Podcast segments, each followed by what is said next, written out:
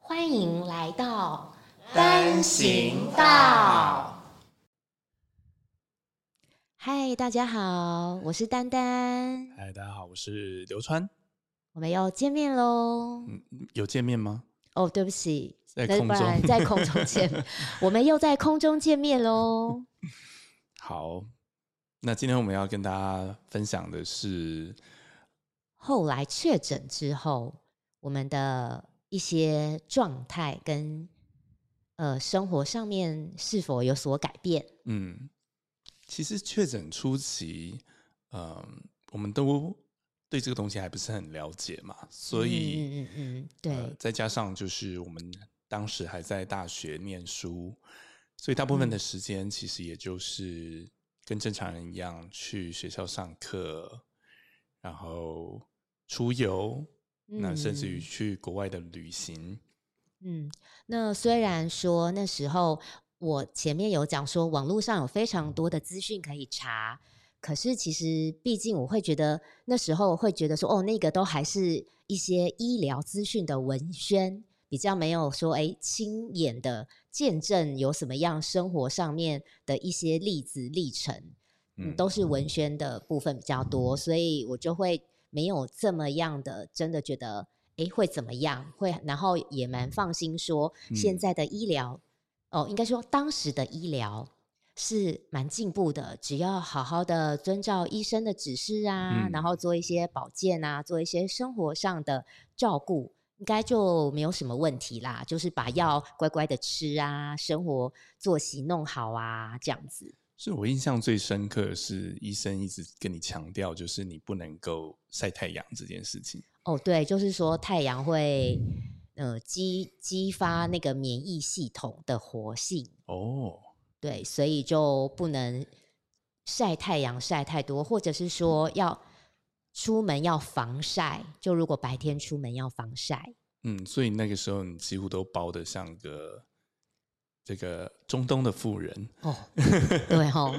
还蛮像的，这样头巾，这样整个面脸都被围住了。而且我们真的出国的时候，你也就打扮成那个样子。嗯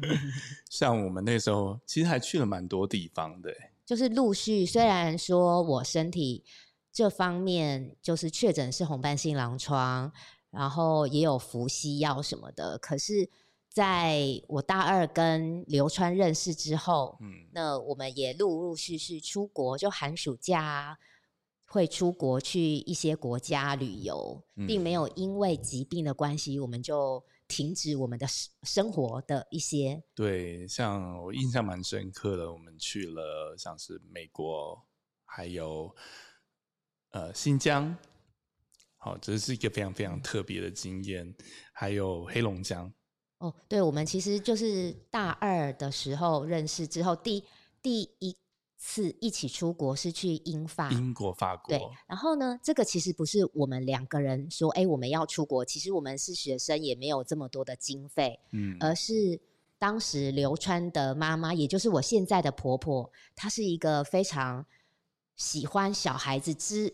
去出国，然后支持孩子出国的，就很感恩。当时他并没有因为我的疾病而很担忧，要我好好休息，而却是支持我照常的生活，然后去旅游。呃，不过其实有一件事情对你来说是还蛮有影影响的，就是我们去新疆的时候，有一次到了天山，嗯然后那边有所谓的呃血汗宝马的、嗯的发源地，所以在那边呃，我们就是可以啊、选择性的，就是只要你想要骑马的话，你就可以就是是当当地会有就是马的主人骑着马，然后载着你。好，那那一天因为因为其实在，大家知道夏天的的呃，在在纬度比较北边的地方的夏天的日照时间是很长的，而且事实上，像新疆跟这个黑龙江这么高的纬度，他们的那个夏天的太阳其实是非常的很烈很猛烈的，对很烈对，像黑龙江的夏天，呃，高达四十度的高温。所以那一次就是，嗯，我妈妈认为说你要就避免晒太阳，所以就。呃，就直接帮你决定了，你不要去参加那一次的骑马的活动。嗯嗯嗯，对，事实上那那一件事情对你来说影响还蛮大的吧？嗯，可是我我现在回想起来，他其实是为我好的，嗯因为那个太阳是真的太猛太烈了啦。对我，我应该也是要好好的呃避免那样子，不然等一下受创太严重的话，他自己应该也会觉得说很不很难过。嗯，嗯所以无论如何，我们在有一点点不方便，有一点点需要呃自我保护的前提之下，事实上我们也就顺利的呃完成了学业，然后也呃开始进入职场，这个过程其实都还蛮顺利的。对，而且其实那时候大学啊，就是和同学们，大家有时候都会骑车出游啊，或者夜游啊。那我们也是流川都会该玩的都有载玩到，也是骑 o d o b i 载着我这样子。嗯，对，我们就是该玩的都有玩到，该参与的都有参与到。那同学们大家也会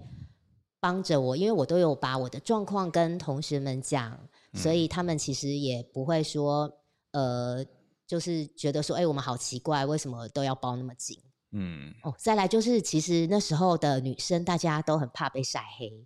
所以其实不止我包的很紧哦，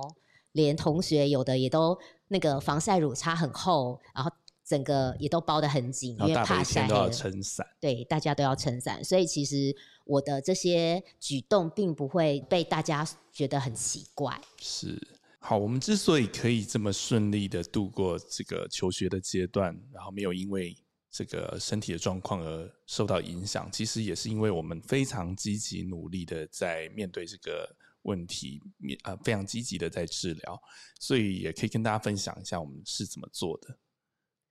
哦，我当初在第一间大医院确诊红斑性狼疮之后呢，为了求慎重，我还找了其他的大医院在做检查。也都是这种医疗中心对，都是医疗中心等级的，因为毕竟医疗中心等级他们的仪器会比较的精密跟准嗯确。而且其实 SLE 这个病在那个时代也还不是那么呃为大家所周知，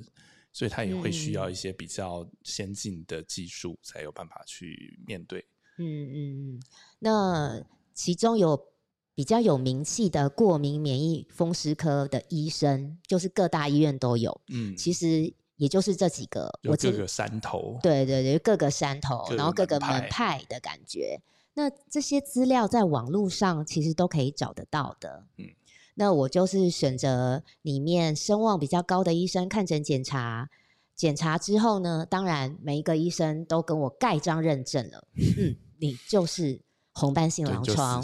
对，就是 SLE。对，那我后来最后选择看诊的那个医生，其实不是离啊我最近的，不一定是名气最大，也不是最最近的。对他的名气是不小啦，你不要这样，嗯人家名气还不错呢。对，但是他不是离我最近的，而是大众运输系统可以到。我为什么没有选择我最近的呢？是因为我在跟医生的对话过程当中呢，我会希望医生在我询问他目前状态的看法的时候，他要给我一些建议跟愿意跟我讨论。嗯，因但是为事实上对不同的人来说，他可能需要的医疗的形式不尽相同嘛。嗯嗯嗯嗯，因为像你是一个会很积极寻求各方面的资讯，包含像是网络上查到的，所以你嗯会想要了解，包含像是你的那个小册子里面每一个每一个指数代表的。意义对。对，那有的医生呢，在我询问他的时候，我的感觉是他好像会就觉得说，反正你就听我的，不用嗯，问这么多，反正就乖乖吃药，乖乖吃药就好了。那如果是这样的话呢，我自己会觉得说，呃，我比较没有办法跟他长期的在一起这样子合作合作下去。对，所以我后来就选择一个我觉得我可以询问，然后我也可以跟他对话的医生。那当然，我不是那种说哦要跟医生聊很久的，因为我其实去看病的时候就有发现，有的比较妈妈级的，或或者是旁边有妈妈的一些病友他来们就会想要跟医生闲聊啊，或者聊天啊什么的。这样子整个看病的过程会拉很长。我并我并不是那种想要跟医生闲聊的人，我只嗯是希望如果说我有一些呃疑问啊，或有一些状况想要跟医生讨论的时候，他会愿意跟我讨论，比。方说某个指数突然呃飙高了，那可能的原因是什么？他该怎么去处置？嗯，对，就是我可能不知道怎么样面对跟处理啦，那医生要跟我建议。嗯哼，对，所以我后来就选择我那个医生，也一直看到最后他退休。对，其实我觉得更重要一点就是，不只是要可以沟通，其实不同的医生、不同的派别，它还是有不同的呃处置的方式，好，会用药的方式。其实这也是一个蛮大的差别。嗯，就是有的医生用药会比较重，开比较多药，或者是说吃药要比较多次。嗯，那其实这个呃，除了我跟我去看不同医生的时候，他会当场是这样的指呃指令之外，还有就是网络上其实有时候也查得到其他病友哪个医生的一些方式，这样子，这个我都有参考这些资料。对，所以像你的选择就会希望是不是那么的完全靠药物嗯，去压制的？对对对，就事实上，他就是我的医生，他会希望我还是过正常的生活，不要因为这个病而对自己有太多的限制。当然，他知道我有男朋友之后，他有小小的建议我说：“哎，你不要先不要跟你男朋友讲哦，反正你们就是可以好好的过正常的生活，该玩的、该约会的，然后该念书都去这样子。”然嗯后不要跟他讲，也不要让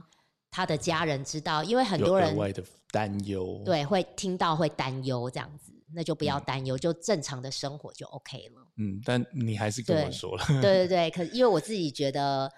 呃，两个人相处很多东西还是要一起去都知道，会比较明了，会比较好啦，就可以一起面对，有什么状况都可以一起在一起讨论这样因为。事实上，家人或者是呃亲人，哦，那个时候还没成为亲人，但是是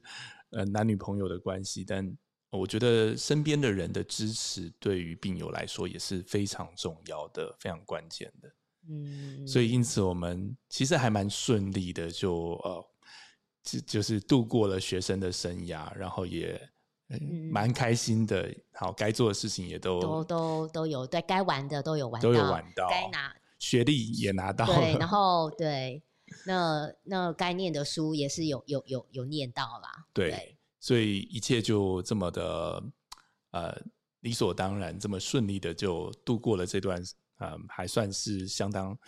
愉快的青春时光。好，但是呃人生的挑战总是在你 意想不到的时候、嗯 才来出现。好，那当然这个就是你知道，当人年轻的时候，很多事情就不会觉得那么的严重。比方说你你有体力，然后